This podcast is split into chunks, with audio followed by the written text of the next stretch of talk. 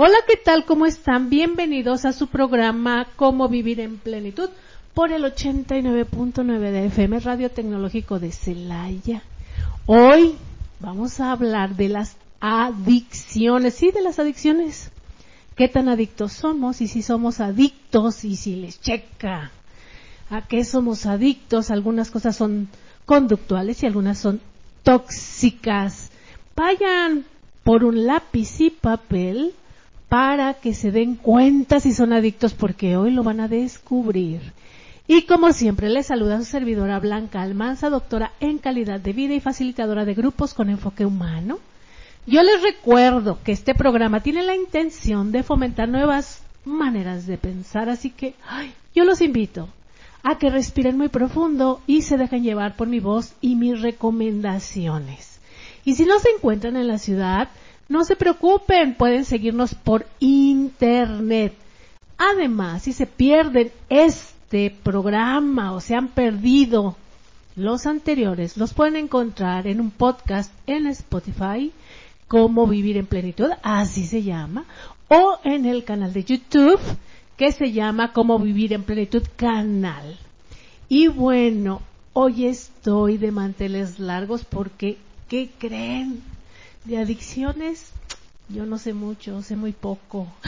bueno, de repente sí tengo así como que mis secretos de adicta. Pero no me acuerdo que saben a qué soy adicta. Soy adicta conductual, he de confesarlo. Soy adicta a las pestañitas. Me pongo pestañitas. Entonces, si ando sin pestañitas me siento mal. Así es que soy adicta a las pestañitas. Ay, y también a las uñas. Pero no postizas, sino que así que el gel y esas cosas, que la uña bien pintada, pedicure y manicure. Soy adicta conductual, me confieso. Entonces, ahí le vamos a ir haciendo, porque estoy tratando así como de controlar mis adicciones, por ejemplo, pues al Twitter, a las redes sociales. Las redes sociales no me hacen feliz, pero el Twitter, híjole, me tiene loca, me tiene loca. Entonces ya, me confieso adicta conductual al Twitter por el momento. Pero hoy no es que vaya a hablar yo con unos expertos de estos eh, psicólogos, médicos muy acá locos que empiezan a traer unas ondas muy elevadas que no les entendemos nada. No, hoy voy a hablar con dos chicos jóvenes que están en esa edad en donde llegan todas estas novedades así bien bonitas, bien bonitas y me van a hacer favor de acompañarme porque la verdad es que como yo les decía y les digo, ya este, tengo más de 50 mil kilómetros recorridos, eso de las drogas, el alcoholismo y eso, híjole, bueno, ya no me alcanza la vida, ya quisiera yo que la leche no me hiciera daño y no el alcohol.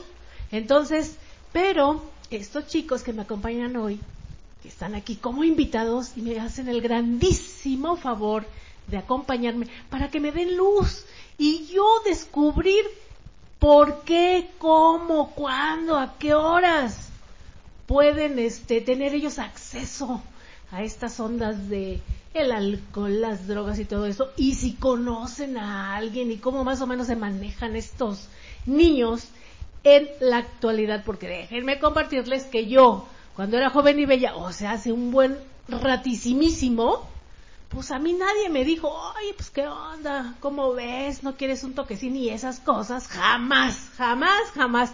No es que sea mocha, pues es que yo creo que yo me juntaba con pura santa, santa, santa y puro santo, porque a mí jamás, nadie, jamás. Nadie me ofreció absolutamente nada. Un cigarrito de tabaco sí, un malboro sí, y así como que una cerveza también, pero así como que un cigarrito de marihuana jamás, ¿eh? Jamás. Hoy en día, estas drogas o estas ah, sustancias tóxicas cada día se vuelven más comunes. Y les decía y les compartía que vamos a hablar entonces de lo que son las adicciones y obviamente tienen que ver con las sustancias tóxicas como el alcohol y las drogas y otras. Pero quiero presentarles hoy a mis invitados de lujo con los que voy a compartir experiencias de vida y tengo un gusto presentarles a Karen. Hola Karen, ¿cómo estás? Hola, mucho gusto. Este, estoy bien, ¿y usted? Muy bien, estás como intrigada, entusiasmada. ¿Cómo estás con este tema de hablar de las adicciones y las drogas y todo esto, cosa tan rara? Pues tengo mucha, muchas ganas de compartir muchas experiencias y pues como mi punto de vista sobre este tema creo que es algo que ha estado como muy presente en mi vida, entonces quiero compartir mucho sobre esto. Muchas gracias. Y también nos acompaña un jovencito guapísimo, guapísimo los dos, son un par de guapos, ¿qué puedo decir yo, verdad? Aquí está prohibido que vengan los no guapos. Entonces, Marco, ¿cómo estás? Hola, ¿cómo está? Muy bien, todo bien, todo tranquilo, aquí con ganas también de platicar y pues muchas gracias por invitarme de antemano. Muchas gracias a ustedes que están aquí acompañándome. Y déjenme decirles que, así como les comentaba, las adicciones, estas dependencias, no solamente es un eh, meterse una sustancia tóxica, también hay adicciones conductuales como las que decía yo de las pestañitas y las uñitas, eso es broma.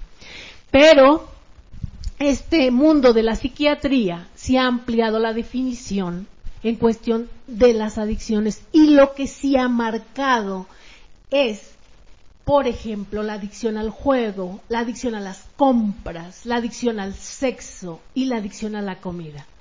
Y estas adicciones son una enfermedad crónica que se que trastorna la vida cotidiana de cualquier persona. Cualquiera que diga, no, no, no, no, es que yo todavía no soy adicto y que vaya todos los días al casino, me va a tener que disculpar, es adicto.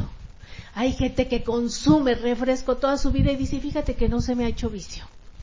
Y 20 años consumiendo lo mismo. Pero a esas personitas que me están escuchando, les quiero compartir que estas adicciones, o por qué se contempla como adicciones aún las conductuales, porque afectan el cerebro y funcionan igualito que una sustancia tóxica. ¿Por qué? Nos hacen dependientes y después nos hacen esclavos de ellas. Todas estas conductas, según esto, no tóxicas, funcionan igualito que las drogas y el alcohol. Y tienen que ver con estos neurotransmisores que nos llevan a este placer momentáneo al que el cerebro se acostumbra y que busca de esta manera constante. Entonces, las conductas y las sustancias tóxicas nos pueden llevar a un nivel de enfermedad simplemente porque atacan el, sistema nervioso. ¿Ustedes sabían esto? Que hay adicciones que no tienen que ver necesariamente con las cuestiones tóxicas. ¿Sabían que, por ejemplo, hay una adicción al juego, a la comida, que no tiene que ver con una sustancia tóxica? ¿Sí lo tenían contemplado como, como una adicción? ¿Las redes sociales? Marco? Pues, pues sí, yo lo veo más ligado con cómo te hace sentir tal cual y cómo te sientes como encerrado o aferrado hacia pues esa cosa en específico que te produce cosas realmente que podría ser pues como podrían ser unas sustancias en el cerebro como la dopamina que te hagan sentir bien.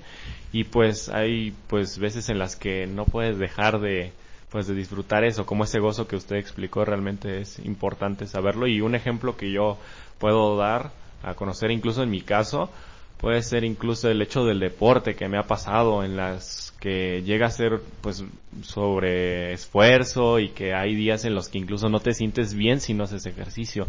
Y pues eso ya pues sobrepasa incluso lo mismo que vendría siendo lo que yo trato de ser que es algo sano pues creo que ya sobrepasa hacia la locura y pues la verdad es que creo que deberíamos medirnos en todo no pero pues sí, incluso cosas que pueden llegar a ser sanas pueden incluso hacerse pues no sanas, como ese ejemplo, ajá, tóxicas más que nada. que son como, como estas conductas de las que hablamos, que no necesariamente es una sustancia tóxica, sino una conducta como que te atrapa.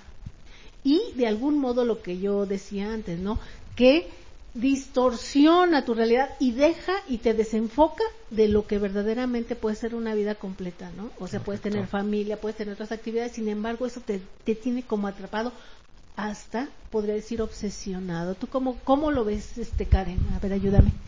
Eh, pues yo estoy muy de acuerdo en lo que dijo Marco porque pues muchas veces las personas piensan y te dicen, no, es que yo hago bien porque hago ejercicio, ¿no? Pero, pues, o sea, también eso puede ser una adicción, ¿no? O sea, cualquier cosa relativamente buena también se convierte, si ya es en exceso, pues algo, algo malo que te afecta. Exacto. Es una dependencia. Bueno, vamos a hablar por principio de cuentas en una droga que está socialmente permitida. Y digo socialmente permitida porque, ay, no, bueno, para todo decimos que la cubita, que bueno, es más, llegas a la casa de alguien de visita, no te ofrece un vaso con agua, te dice que es una cheve, una copita. Yo tenía una amiga que su mamá, este, le decías que te dolía la cabeza, decía, tómate un coñaquito. Me duele el estómago, ay, tómate una cheve. Ay, me siento muy llena, como que me comí mucho, tómate un tequila. O sea, todos los remedios tenían que ver con el alcohol y la señora era buena gente y así, santa y pura. ¿Por qué? Pues porque está permitido y luego este en la mañana, en la tarde, en la noche no quieres una gelatina con rompope a los niños a cualquier edad. Y el rompope con alcohol y pareciera que el, el rompope pues lo hizo San Pedro o por ahí abajo del cielo porque no no tiene cara de ser malo, pero es que lo normamos normamos el consumo del alcohol. Lo más, pues diría yo, preocupante es que al menos 20 millones de personas normalizan, en México, normalizan el consumo del alcohol. Y el alcoholismo en México es grave, es grave. En las comunidades, eh, ustedes váyanse a cualquier comunidad, cualquier comunidad, y digo comunidad como si en la ciudad no, fuera lo mismo barrio, colonia, bar, nada más que es diferente, ¿verdad? Porque en la ciudad, pues en los bares, cervecerías, cantinas, pero digo, en cualquier comunidad está la gente con la cheve y no hace más que eso, y ese es el entretenimiento. Las cervezas en la tarde, en la mañana, en la noche, a la hora que sea. Es, un, es una verdadera tragedia que en este país haya tantos problemas de alcohol y lo más tragedioso del asunto es que lo veamos normal. Que lo veamos normal.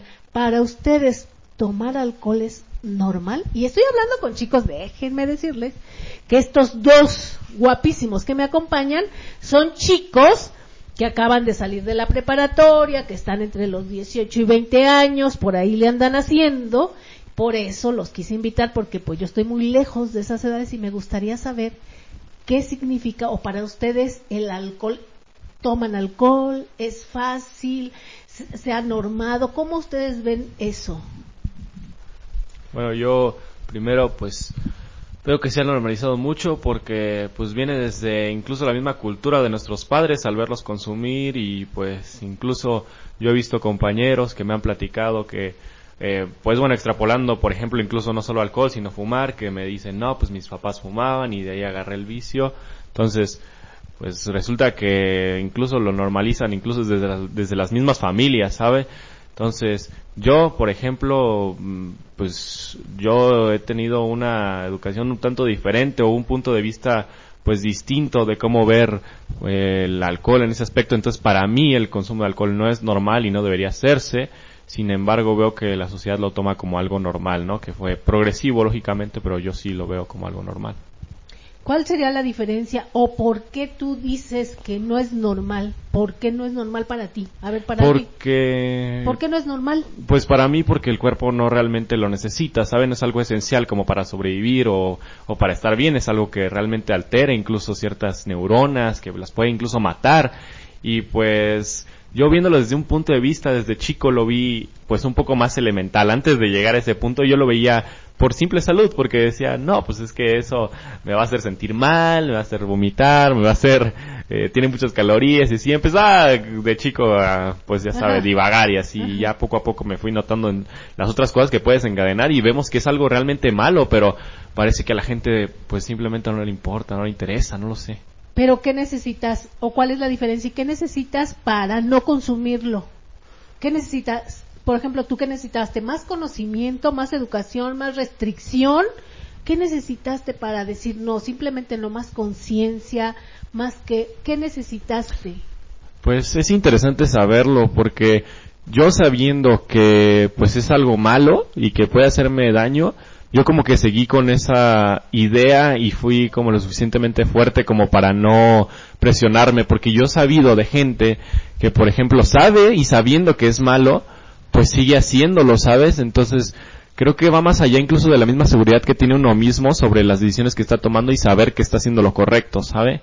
Entonces, creo que depende de cada incluso persona que en esta sociedad creo que nos estamos siendo incluso un poco más débiles y no estamos siendo pues realmente tan fieles a nuestros ideales pensando que es algo pues en lo que nosotros confiamos, ¿saben? Y en lo que nosotros pues creemos, parece que todos estamos divagando en este mundo y ya como que nos cuestionamos incluso cosas que pues uno mismo ya sabe, no no no hay nada claro en esta vida, pero pero sí hay cosas que sí que sí existen y que sí, sí o como Yo me doy cuenta que cuando me hablas así es como si hubiera un despertar en ti, hubiera ciertos despertares en donde tú te cuestionas cosas porque esto sí, porque esto no, o sea, como que una educación con más despertares de preguntarte y de cuestionarte y no tragarte verdades, tragarte las verdades de sean de tus padres, tus maestros, de tus amigos, o sea, a lo mejor vivir hasta, me atrevo a decir como vivir en rebeldía. Puede ser, puede ser, en, por lo menos sí, en este, en este contexto puede ser. O sea, querer ser diferente. Es posible, sí. Ok. A ver, Karen, ayúdame. ¿Y para ti cómo ha sido? ¿Conoces a alguien? ¿Has tenido contacto? ¿Cómo es para ti y por qué se norma el consumo del alcohol, por ejemplo? Ok, pues para mí, eh, pues voy a hablar desde mi experiencia, que yo creo que yo aprendí, pues a comparación de Marco, por las malas mis papás pues siempre me dijeron que el alcohol era malo y así, pero yo pues llegó un, momento en mi vida en el que yo no me sentía como bien conmigo misma, entonces pues realmente yo seguía a la sociedad y lo hacía por pertenecer. Entonces me empecé a juntar como con personas que pues tomaban, fumaban, etcétera, etcétera. Entonces pues aunque mis papás me decían, yo decía, no, no, mis amigos lo hacen, ¿no? Entonces caía en esa tentación que siento que todos los, los adolescentes es, es lo que caen, ¿no? Pero llegó un punto en el que mm, siento que pues empecé a madurar más, empecé a cuestionarme justamente estas cosas, ¿no? Como qué es, qué está de bueno, qué es bueno y qué no, ¿no? O sea, qué es, qué es lo que me hace estar sana y qué es lo que me daña mi salud. Entonces fueron como este tipo de preguntas que yo me empecé a hacer a mí misma y me di cuenta de que realmente no me hacía bien, porque pues no, como que esas experiencias de que te sientes mal al siguiente día y así, pues no, no me gustaban y no me gustaba cómo sabía y, o sea, me di cuenta que realmente a mí no me gustaba. Entonces fue ese momento en el que como que me relevé, no, rebelé, perdón, rebelé contra pues mis amigos y así, y yo les decía, no, no, no, gracias, y llegaban con estos comentarios de, ay, qué aburrida o híjole, ¿por qué no este vas a arruinar la fiesta o no sé qué y así? Entonces, te empiezan como a excluir y no sí, te invitan exacto. a lugares, no, no, te invitan al bar, no te invitan a fiestas porque dicen, ni toma. Una Justo, ajá, va, va, a estar de aburrida porque no va a tomar. Ajá. Entonces, como que ya la diversión eh, engloba tomar solamente. Ajá. Y pues yo sí les decía como, pues no, de eso no se trata la diversión, pero pues son como que se ciegan, o sea, como que están atrapados en una burbuja. Entonces yo creo que muchos se sienten como en esa zona de confort, de estar en esa burbuja que ni, ni siquiera intentan salir de ella. Me doy cuenta que puede ser como en este sentido de como circunstancial. O sea, estoy aquí por las circunstancias, pero no porque lo haya ni siquiera decidido. Así se llaman decisiones circunstanciales. No es porque me haya cuestionado si quiero sí o no, no es porque ni siquiera haya decidido ir o participar o pertenecer, simplemente estoy como si unas olas me arrastraran en automático a un ambiente que se genera, sobre todo cuando estamos hablando de compañeros de la escuela, de grupos, con quien coincides, te ríes, te llevas bien, y lo que sigue pues es tomar porque son divertidos y porque así, y entonces es como una ola que me va como arrastrando sin cuestionarme. Eso creo yo que mm, es a lo mejor lo más... Ah, digamos como que es el riesgo más alto, es el riesgo más alto. ¿Por qué? Me pongo a pensar yo en esto. Súmale a ustedes que los padres no se den cuenta, o que los padres sean permisivos, o que los padres lo normen, o que digan, ay, pues es que así son todos los chavos. Súmenle todo eso, abona a que suceda y a que siga. ¿Cómo se les ocurre a ustedes que podría ser que hubiera ahí ese reversible o que sucediera lo que, lo que a ti, que probé, me divertí, como que anduve haciéndole el chistoso y así, y después me detuve, ¿qué, cómo sería o qué facilitaría para que los chavos se dieran cuenta y por lo menos, como siempre pienso yo, que tuvieran la oportunidad de elegir y decir, sabes que a mí no me late y me dejé llevar y está bien, pero ¿qué tendría que haber ahí? Confianza con los padres, en los grupos, este, que los chicos que no consumen alcohol, por ejemplo, porque no es normal consumir alcohol, yo estoy de acuerdo contigo, Marco, completamente. O sea, el ser humano nace libre y este, ser libre es un sentimiento existencial y la libertad no tiene ningún precio. Cuando empiezas a depender de algo, yo decía las pesadillas, eso es una broma. Pero si una dependencia al alcohol, al, tabaco, al juego, te vuelves un prisionero. Eres lamentable un prisionero y también a mí me gusta como hasta rebelarme de estas cosas. Y digo, es mejor vivir en rebeldía. Cuando vives en rebeldía pasa algo en tu cerebro que te construye como un ser más fuerte. Te hace más fuerte emocionalmente y estás preparado para las batallas. Sin embargo, pues la mayor parte de las personas, pues digo, no somos tan fuertes como tú, Marco, como que aflojamos el cuerpo bien fácil. es más fácil dejarse llevar que estar con la lucha. ¿Tú qué crees que sería como alguna clave con tus amigos? A ver, enfócate en alguien que tú creas o tienes algún amigo que, que tome alcohol. ¿Tienes amigos que toman alcohol, Marco? Sí, de hecho la mayoría. Ah, de hecho la mayoría. No, no tienen intenciones de dejar de consumir alcohol ellos. Creo que no. Creo ¿Por que qué? ¿Por qué? Por ese mismo sentido de pertenencia en un grupo, porque los demás lo hacen, ellos también necesitan hacerlo, porque si no los excluyen, como pues precisamente lo hemos estado platicando. ¿Y, y tú, si te sientes excluido, te gusta? ¿Cómo superas eso? ¿O no te quieres sentir excluido? ¿O te sientes halagado el ser excluido? ¿O cómo le haces? para superar eso? Son dos cosas, o en parte sí, me hace sentir como más único, por así decirlo, y sabe que, y sé que yo estoy tomando una buena decisión porque, pues sé que es lo correcto, pues, entonces, pues yo sigo con ese ideal y estoy, pues la verdad que contento con ella, así que no tengo ningún problema con eso porque he aprendido a estar, pues no pasa nada si estás contra la corriente mientras estés seguro de lo que estás haciendo, eh, todo va a salir bien. Okay. Sí, entiendo que de algún modo, por ejemplo, ya cuando somos las mujeres, sobre todo más adultas, es como estoy más bonita que todas las demás, ¿cómo la ven? sí, no, o sea, soy diferente, yo, yo soy diferente, ¿no? Claro. Porque, o sea, perdónenme, pero me siento diferente, es todos hacen esto y yo soy tan diferente que, ay, no para nada, yo no como esto, yo no te sientes como diferente, ¿no? Y eso a lo mejor te pone en un lugar.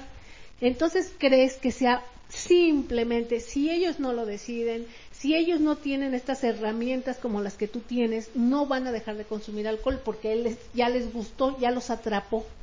Es probable, sí, probablemente sí. ¿Crees que alguno de tus compañeros jóvenes, así como tú, tienen ya un problema o un tema de alcohol? O sea, que si no hay alcohol no van a la fiesta.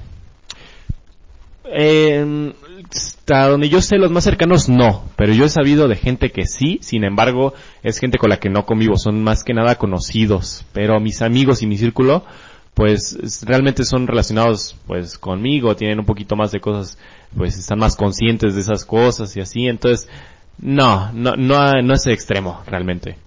ok, entiendo. ¿Cuáles, ustedes saben que, qué provoca el alcohol o qué riesgos hay con el alcoholismo o con el alcohol? ¿Qué riesgos saben? ¿O les han dicho, o se enteraron, o se imaginan? Pues yo escuché por ahí que te puede dar como ansiedad, o sea, como que implementa tu ansiedad y así, este, pero no, no estoy tan informada de, de los otros riesgos que pueda tener el alcohol. Sé que te, pues te destruye, ¿no? O sea, tanto mentalmente como físicamente, ¿no? Te hace más, pues lo que te da la, o sea, lo que te causa la dependencia de algo. Sí. es, es, es en este sentido la gravedad del problema. Uno, Cuando eres menor de 25 años hasta incluso algunos este, médicos hablan de hasta los 30 años, está inmaduro el cerebro. Y entonces es esta parte de consumir alcohol te hace adicto a, a, una edad muy temprana, porque todavía no termina de madurarse el cerebro. Y obviamente, ¿cuáles serían las consecuencias? Pues de salud, todas las que te puedes imaginar, la gastritis, las colitis, todas las cosas que te inflaman, y el hígado, hepatitis, y obviamente, como es un tóxico, te, intoxicas como si, como si consumieras cualquier veneno, cualquier insecticida. Por eso te vomitas, porque estás intoxicado. Por eso te vomitas y te duele la cabeza, porque te intoxicas. Hay un mito que no sé si ustedes sepan, que muchos dicen, ¿eh? Muchos dicen de los borrachos. Los borrachos dicen mucho este. Es que le revolví, le revolví tomé, es que si no le hubiera revuelto, ¿no han oído a alguien que dice eso? Que me puse borracho porque sabes que tomé cerveza, luego tequila y luego brandy, no le debía haber revuelto. Ese es un mito, es falso, es falso. Tiene cada licor, bebida, cerveza, etcétera, tiene una medida de alcohol y ese corre por el torrente sanguíneo y se va al cerebro y entonces se acumula. El alcohol es el que te intoxica independientemente si tomaste que vodka, que quién sabe qué, que no le debía haber revuelto porque nada más era, me hubiera ido derechito con el puro tequila. Jamás. Eso es falso, no es por revolverle, es porque te intoxica el grado de alcohol que tiene cada bebida. Y luego salen todos los remedios caseros de que te tómate antes de esto, tómate no sé qué, que tómate quién sabe cuánta cosa. Te vas a intoxicar si abusas. El cuerpo de un hombre puede asimilar o tomarse una copa de vino y estoy hablándote que no derecho, no que el mezcal derechito, directito y quién sabe cuánto. Una hora, una hora y media. Y si no, ya valiste. Imagínense alguien que se toma los shots derechos y le da para adentro, pues es una locura, ¿no? y estás intoxicado como cualquier veneno. Esa es nuestra realidad. Y es obvio que de ahí nos vamos a pasar al otro que es más bonito y más interesante, que son las drogas. porque Alguien, yo le, yo comentaba con alguien y he hablado más de, con más de alguna persona de este tema. Alguien que consume drogas empezó por un lado, ¿eh? Que casi siempre fue el vinito que siempre fue el tequilita, la chevecita, el algo. Casi siempre. No se fue directo, directo y sin escalas, no. Ese es el otro gran problema. Y además, se me olvidaba hablar del otro gran problema, del tema del alcohol. Si manejas en estado de ebriedad, ¿qué puede pasar? Puedes matar a alguien o te puedes matar tú. Y así. Casi nada, ¿no? Y entonces vamos a hablar de los asuntitos que se ponen más bonitos y más intensos, que son las drogas. Y es que, ya había dicho yo en algún programa, que el informe mundial sobre las drogas, el 2022, de la Oficina de Naciones Unidas contra la Droga y el Delito celebrado en Viena el 27 de junio pasado, destaca las tendencias al consumo del cannabis posterior a su legalización el impacto ambiental de las drogas ilícitas y el consumo de drogas entre mujeres y personas jóvenes, mujeres y hombres y personas jóvenes. Según la Organización Mundial de la Salud, la OMS, las drogas es esto. Y grábenselo bien y nada que no, que acá, que los, los hongos alucinógenos no son droga y que yo que aquí, que no, son drogas. Para la OMS, la Organización Mundial de la Salud, Droga es toda sustancia que se introduce en el organismo por cualquier vía de administración y que produce una alteración del natural funcionamiento del sistema nervioso central de cualquier persona o individuo. Y además es susceptible de crear dependencia psicológica, física o las dos. Esa es este, la definición que tiene la OMS como las drogas. Ustedes, a ver, cuéntenme, ¿qué saben de las drogas? ¿Conocen algunas drogas? Y algunos de sus amigos se drogan. Digo, ustedes no, porque si ni siquiera consumen alcohol, menos drogas, quiero entenderlo. ¿Algunos de sus amigos consumen drogas?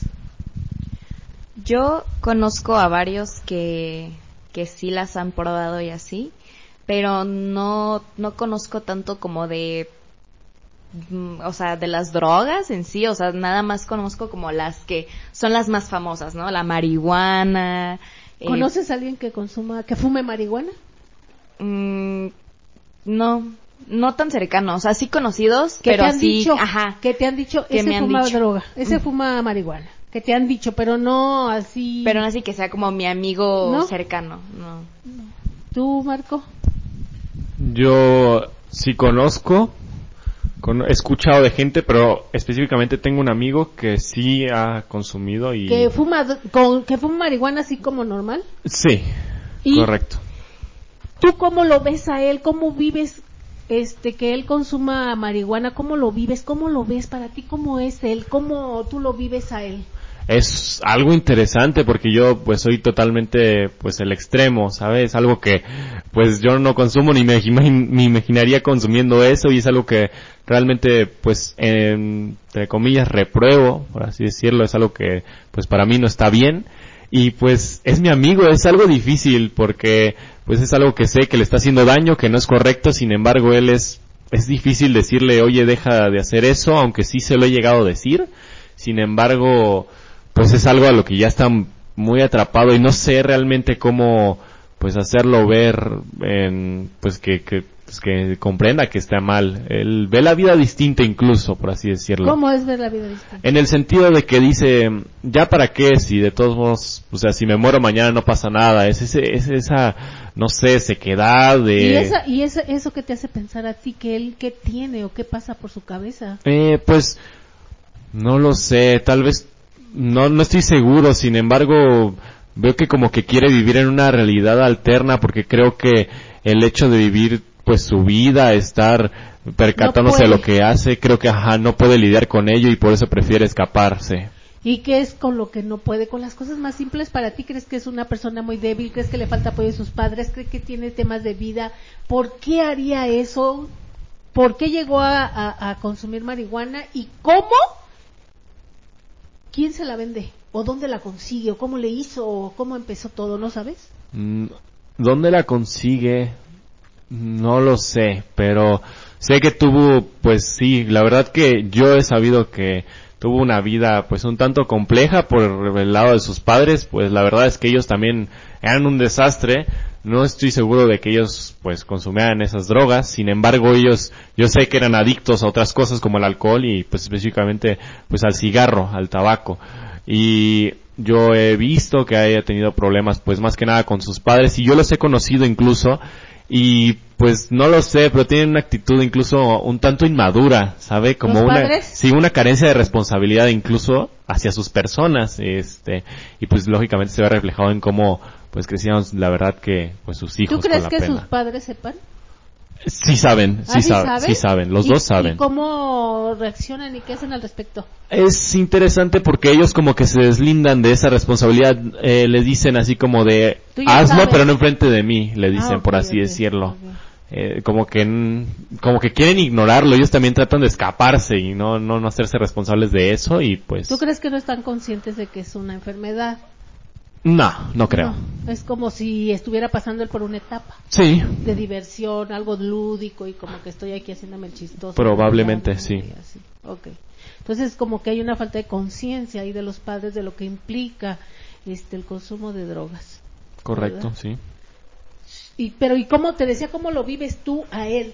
Digo, porque tú eres como muy saludable, deportivo, este, comes muy bien, estás como muy vital, con lleno de energía. Él, él se ve afectado, se ve triste, se ve opaco, se ve cansado. ¿O le, le notas algo que dices, ay, no, qué, qué extraño ser, o no? Es interesante porque mientras yo convivo con él, realmente él no practica ninguna de esas pues actividades mientras yo estoy presente porque yo se le ha dejado muy en claro que a mí no me gusta eso y él lo sabe, pues correctamente él sabe que no me gusta eso, pero existen momentos en las que pues se dividen nuestros caminos y en los que él dice, oye, perdóname, pero me tengo que ir a fumar. Y yo digo, ah. ¿Y cómo te enteraste tú? ¿En qué sentido? ¿Cómo supiste que él fumaba marihuana? ¿Él te dijo? O te él, él me dijo, él me comentó. ¿Cómo te dijo? Él me comentó que yo le, él de la nada me dijo, ahorita vengo, voy a fumar. Y yo le dije, no, pues, ¿qué vas a fumar? Y me dice, no, pues un cigarro. Y así fue desencadenándose. Y yo le dije, ah, poco. Y ¿fumas otra cosa de casualidad? Y me dice, no, pues sí, que marihuana y así. Y, y fui, me dio una curiosidad de saber qué más hacía y le pregunté qué otras cosas has probado y me dice, no, pues qué tal, que si LSD, que si heroína incluso. Y yo dije, ah, ya, ya veo y así. Y ya le expresé mi opinión sobre eso y él me dijo, oh, ya, pero pues esa es como mi vida, incluso pues, lo dijo tal cual. O sea, eh, eh, alcanzo a ver que tú te das cuenta que él no es una mala persona, pero es una persona enferma. Correcto, sí. Es una persona enferma y que había que como que sus padres o alguien debería intervenir ahí para ayudarle, ¿no? Sí, la verdad es que sí me preocupa y me duele un poco porque pues convivo con él y yo lo conozco y exacto, no es mala persona, sin embargo tiene eso que quiero ayudarlo, pero no sé de qué forma. Y si te alcanzas a dar cuenta en este sentido de que, por ejemplo, cuando dijo voy a ir a fumarme un cigarro y fumó marihuana y estas cosas, este, eso después, digo, porque así es en este tema de las adicciones, vas escalando. Tu cerebro se acostumbra a esa droga, ya este, genera esa dopamina, la cocaína y estas cosas tóxicas, pero después el cerebro necesita más y más y más y más y más. Y eso es el riesgo de las adicciones, que te hace escalar a lugares en donde terminas perdido, terminas perdido y es una verdadera tragedia para personas tan jóvenes, ¿no? Sí, correcto. Sí, me imagino. Por ejemplo, ¿han oído hablar de las metanfetaminas? ¿No? Mm, yo la he escuchado porque incluso me da, me da algo pues de risa, porque lo he escuchado incluso en películas y en series que muchos han comentado que se habla incluso de ese tema. Entonces, como que ya están incluso normalizando esas drogas. He notado que las drogas se están convirtiendo en el nuevo alcohol de esta, de esta misma época. Es más, he escuchado de gente, incluso en mi escuela, que ha empezado mm, de cigarros que tienen ciertas sustancias de la marihuana. Imagínense, incluso en una escuela, o sea, ¿a qué estamos llegando? ¿En qué punto estamos llegando? ¿Va a ser el nuevo alcohol las drogas fuera, fuera claro, Claro, y como lo normal de las fiestas, y sacan la marihuana y sacan la esta y sacan la otra. Claro, y lo, no sabemos cuándo vamos a llegar al tope, vamos a seguir con las drogas, parece. No, pues parece que, que no hubiera un límite. A mí se me hace muy tragedioso porque pareciera, y yo me doy cuenta, que hasta tiene que ver a veces con la alimentación. O sea, si tú no comes ciertas cosas, el malo eres tú, el loco eres tú, ¿verdad? O sea, el inadecuado, el inadaptado eres tú como si el mundo estuviera girando al revés, ¿no? ¿Han oído hablar de la heroína? Este, sí, yo he hablado, he escuchado de la heroína. ¿Y qué has escuchado de la heroína? Pues lo que he escuchado es igual en películas, eh, igual amigos que consumen heroína, bueno, no amigos, ¿no? Conocidos más bien, eh, pero en sí nunca he sabido, ajá, cuáles son como las diferencias entre la marihuana y la heroína, o, o sea, ¿qué es la diferencia de esa? Me da la impresión de que por un lado, afortunadamente las personas que no estamos en contacto con las drogas, porque pues yo tampoco, ¿eh? Jamás. no las he probado ni me interesa probarlas porque yo soy loca natural. Yo soy loca natural. Este, me da la impresión de que para bien o para mal, una, las personas que no estamos involucrados en ese mundo desconocemos muchos términos, lo que provoca, lo que produce, de dónde viene, quién la consume, qué pasa, cómo se la inyectan, si se la fuman, la queman o lo que sea, ¿no? Entonces, ay, me brinca y digo, ay, nos falta información, porque por ejemplo ustedes hay cosas que no saben, pero de repente me calma y digo, pues yo tampoco, pero porque pues no tengo por qué saberlo, porque no son cosas que yo manejo, ¿verdad? Sin embargo, creo que algunos grupos de la sociedad necesitarían tener más información acerca de lo que sucede, ¿no? La heroína, por ejemplo, aparte, aparte de lo dañina que es y esta droga recreativa que produce como mucha euforia, es una de las drogas que es más utilizada y que por sus formas de consumo que es inyectada, es la que unos y otros se contagian de miles de enfermedades como el SIDA, la hepatitis, porque se intercambian las jeringas. Entonces, encima de todo lo que puede suceder con esta adicción y esta terrible droga, Ya después están las otras complicaciones secundarias, ¿no? Entonces digo, a ciertos grupos tiene que llegarles esa información, ¿no? ¿Han oído hablar del, del polvo rosa? Yo ahí la verdad que no he escuchado nada, no, no estoy pues familiarizado con esa droga, no sé si alguien más sepa sobre ella. ¿Tú, Karen? No, no, tampoco. No, yo nada más porque leo, ¿eh? Según personas que lo han consumido, dicen que altera los sentidos y altera de manera radical la percepción del pensamiento con alucinaciones visuales. Alucinaciones visuales. Me muero, me muero. A mí todo me da miedo si yo, que padecí de ansiedad y depresión y sentía voces y oía personas y todo se me hacía demasiado. Yo no me quiero imaginar verme sometida a esto. Siento que estoy ya hablando como desde el infierno, o sea, del inframundo, ¿no? sí, no, o sea, como para qué quieres ver eso a propósito, ¿no? Ajá. No, o sea, te, te da el terror, te da el terror han oído que ahorita está así como muy, sobre todo en, no sé, en las redes sociales, youtubers, y hay gente muy loca que anda con estos temas y que me dan risa porque así como que, si los, lo dicen como que es una planta, ¿qué crees que es natural? Pues al final todo es natural, por amor de Dios, porque es verde. ¿Han oído hablar de la ayahuasca? Ayahuasca.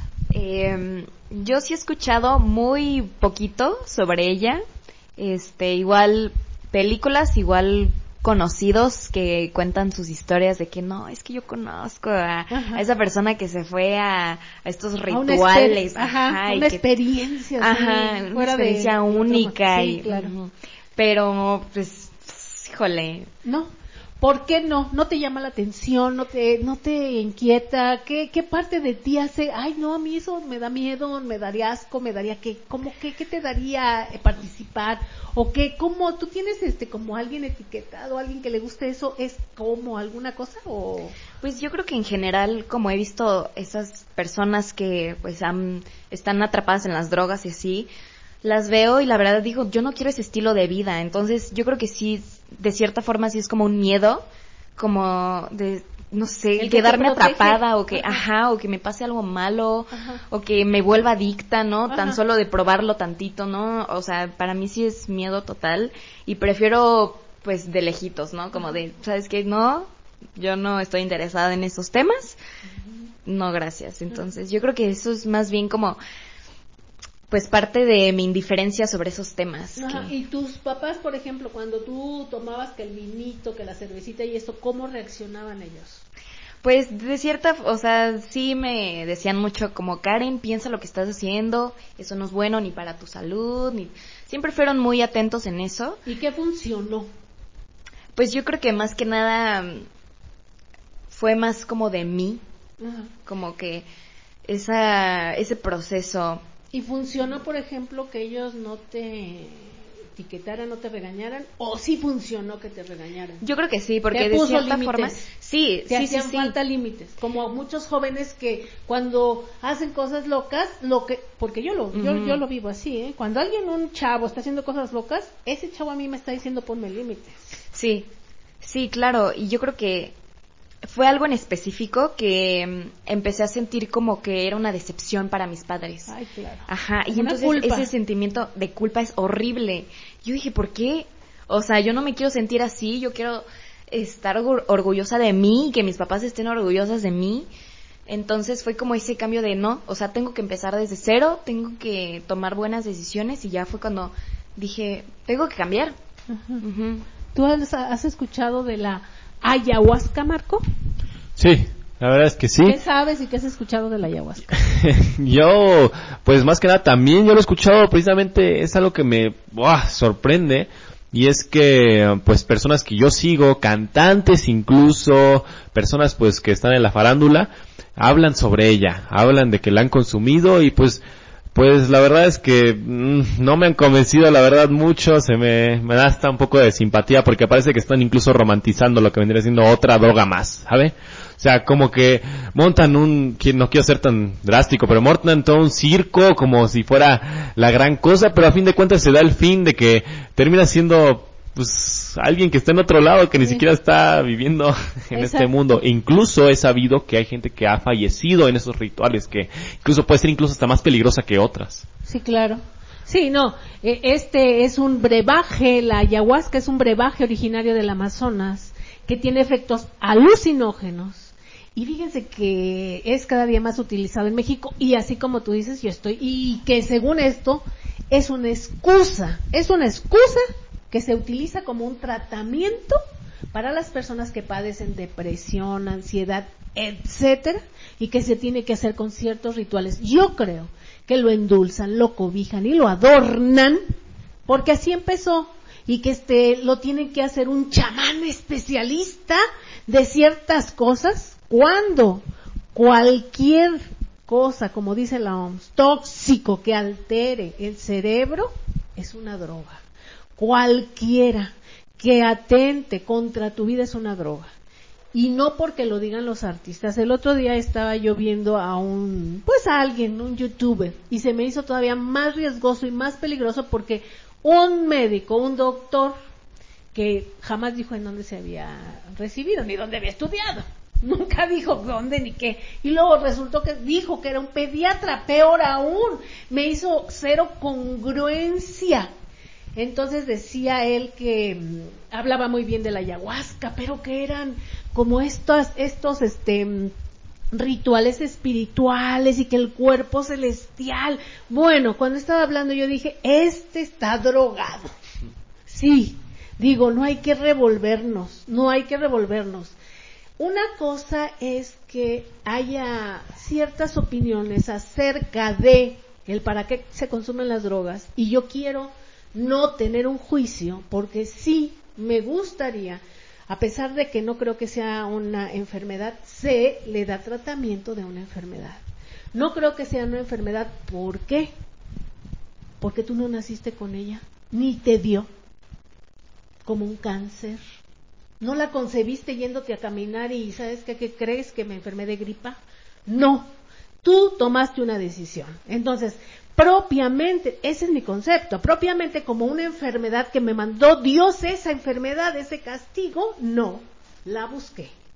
Sin embargo, sí creo que se tiene que quitar esta parte moral porque estorba, estorba. Y no es que no es que sea bueno o malo, quiero quitarla para qué?